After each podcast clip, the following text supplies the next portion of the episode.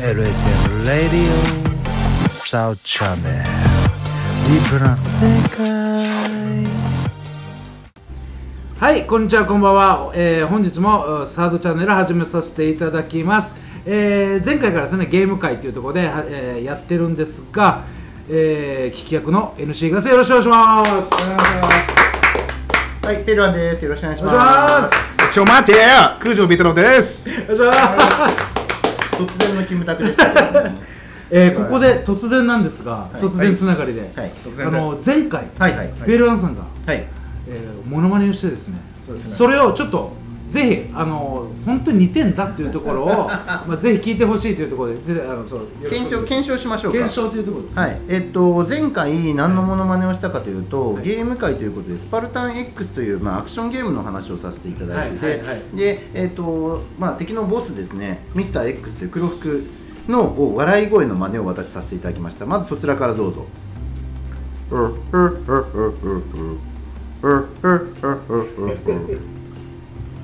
でこれが、えー、ミスター X の笑い声を真似したペールワンの声です、 えーそれではですね実際の作品の方からですね、えーこのミスター X の笑い声をお聞きください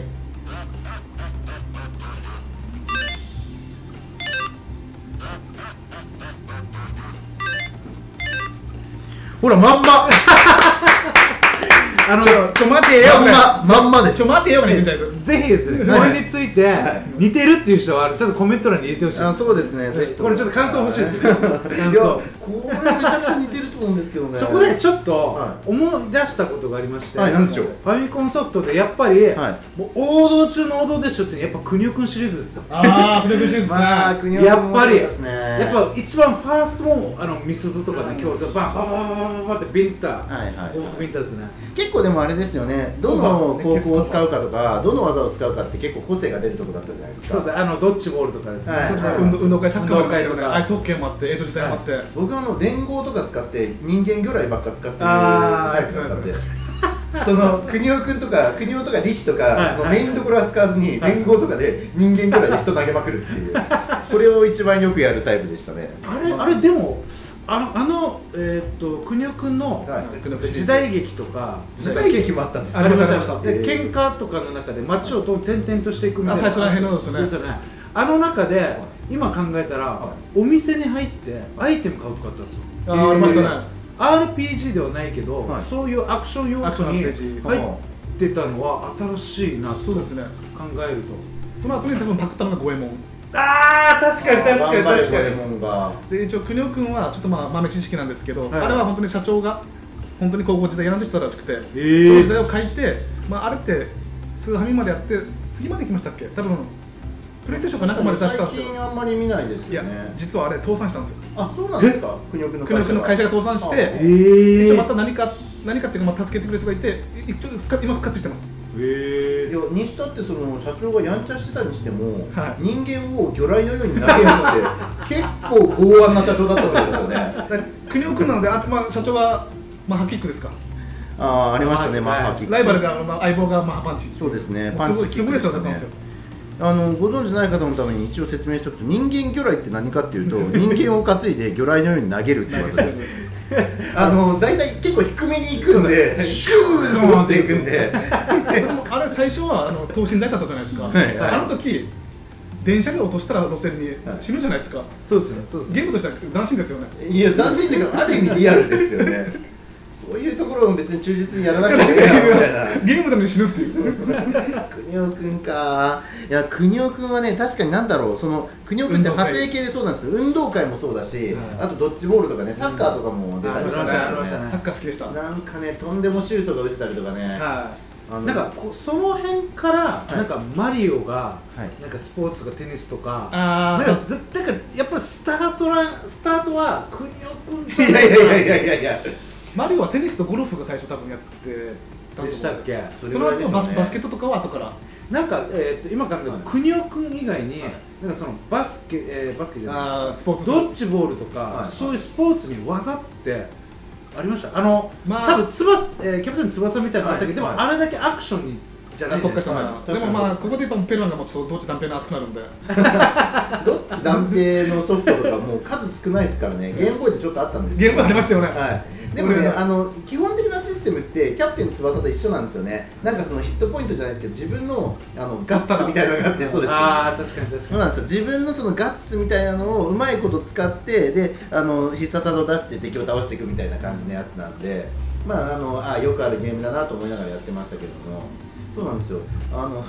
だからキャプテン翼もそうなんですけど、ガッツの使いどころって超大事だったじゃないですかそうですね僕らいまだにガッツって言われるとすごくなんかちょっとあどうやって使おうとか思うじゃないですか ガッツの使い方ですよガンガンブロックとかでもガッツ使いますからねそうですねそうですねそうなんですよで一回あのこれってどうなるんだろうと思って試してみたのが実際に試してみたあの技があるんで すけどはいリアルにってことですかは2つあるんですよい、 1つはスカイラブハリケーンです絶対今そうだと思ったスカイラブハリケーンはこれ私高校時代ラグビーやった時にこれちょっと私の人生に影響を与えた梶川梶川君っているんですけどはいはいは梶川君とスカイラブハリケーンやってみたらどうなるんだろうみたいな感じでやってみて、はいでねちょっとだけピョインってできたんですよ、はいピョインってできたんですけどやっぱりですねその原作のように遠くまで飛ぶこともできないし高く飛ぶこともできないし、はいはいこれはちょっと技として未完成だなっ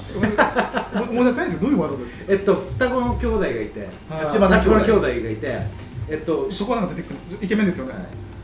えっと、まあまあひ一人が下になるんですけど、慈瞳君ですで、あ足をこう、足やってにからやってからやトーントーンってやるやつそうそうキャプテンちょっとあの今こあの声で多分伝わってるのでスタッフさんに指。もはいなんで、慈瞳君が下に寝る状態になって足だけ上げますそうです上げてってやつですよねでそあーの足に片足ずつ立花兄弟が乗ってはい立花兄弟2人なんでそれで「オラー!」って言って2人ともこうビューンって飛んでいく上に押し上げるみたいな技なんですけど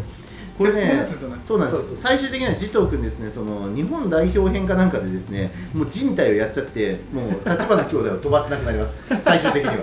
もうお互い成長しちゃってあー中高ぐらいまではなんとかだったんだけどもう ねそこから先はねもう立花兄弟も大きくなっちゃったんでもうダメになっちゃうあ立花兄弟の軽いいじめだったってことですよねそうですね でこれが1個目でもう1個これ私知ってますかねバイセクあスのいや反動収束人法っていうああー、打って、打って、そうですそうでですそうです、すはいはいはいはいはいこれをやりたくてこれねあの私さっきも言いましたけどラグビーボールで、はいラグビー部時代にやってたんでまあなかなかうまくいかなくてですねでしょうね梶川君とボール、ボーいルやそうなんですよ、もうまっすぐ飛ばねえみたいな感じで、せめてサッカーボールでやればよかったんですけどはい はい、そうですもね悪いボールやってくださいいやでもね、あの練習があったから、これね、あの名護なんで、もしラガーマンの人聞いてたら、ぜひやってほしいと思うんですけど、あの練習をしてると、そのキックが上手くなります。相手が蹴ってきた球に対して自分の足を当てに行くそれもあの楕円形のよくわかんない形をしてるやつにはいはい足を当てに行くんで、もうねキックの向きとか結構繊細な蹴り方ができるように結果になりましたえそうなんですよだから僕はあの実はスタンドオフの人よりもキッカーとしては、はいあのキックがライン出したりとかうまかったんですー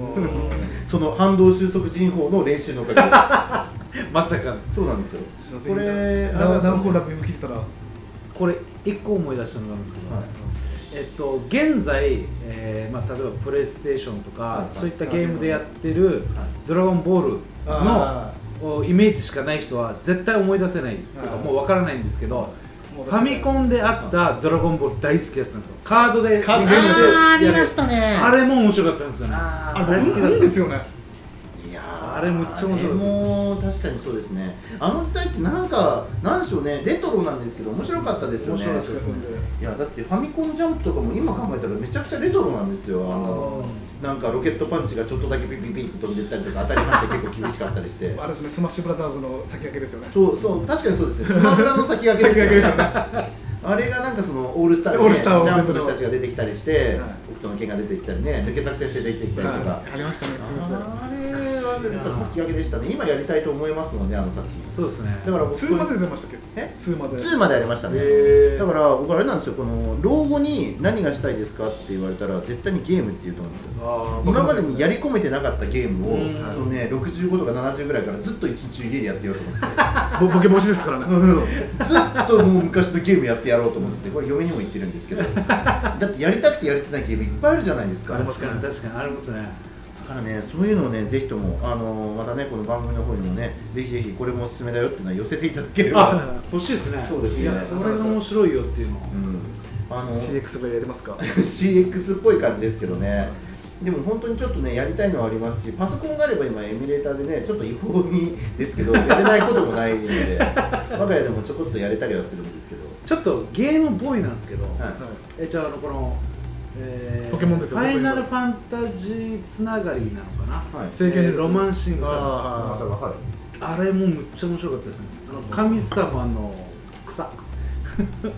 ってあの、はいチェーンソーで死ぬんですよああロマンシングつかないですそれあれ多分佐賀佐賀です佐賀でしたね、えー、とファーストの佐賀は塔を登っていくんですよねそうそうですよで玄武清流白はい骨はい濁って出てきて、一番てっぺんまで行くと神様が出てきはて、いそいつ倒したら終わりなんですけど、まあ、チェーンソーで一撃で一終わる撃で終わるっていうなかなかにあの尖った作品だったそうとで思すねうんですけでど、も面白かったですね一応3まで出てて2がアポロンとか出てくるやつだと思うんですけど、はい、あれは佐賀ですね単純にロールプレイがもうわかんないですねはいというところであの、えー、九条 B 太郎のちょっとぼやきで終わるやれやれだぜはいというところで、えー本日は以上になりますありがとうございましたありがとうございましたあー LSN プロジェクトはいっちゃん、いなさん、またきち、たくま、マエストロあつし、みなっちゃん、またよし大輔さん、成田ペールワン、ミッチーの協賛でお送りいたしました。どうも皆さん、ヤンバル坂モーリーのモーリーです。ヤンバル坂モーリーは、名護十字路徒歩1分以内にあるアメリカンレトロな酒場です。オールディーズの BGM とアメリカンな空間は、初めてなのになぜか懐かしさを感じられる店内で、おすすめは10時間じっくり丁寧に低温調理した牛タンと、店主秘伝の燻製香る自家製ウイスキーで作るハイボールは絶品です。ぜひ、フラッと遊びに来てくださいね。電話番号は070-3803-7889 070-3803-7889待ってます。 LSM レディオは株式会社エナジックインターナショナル南西食品株式会社スパイスカレー研究所沖縄ごはんよしひこやんばる酒場モーリー有限会社ゆい設計味どころかにまつ大同火災海上保険株式会社の提供でお送りいたしました。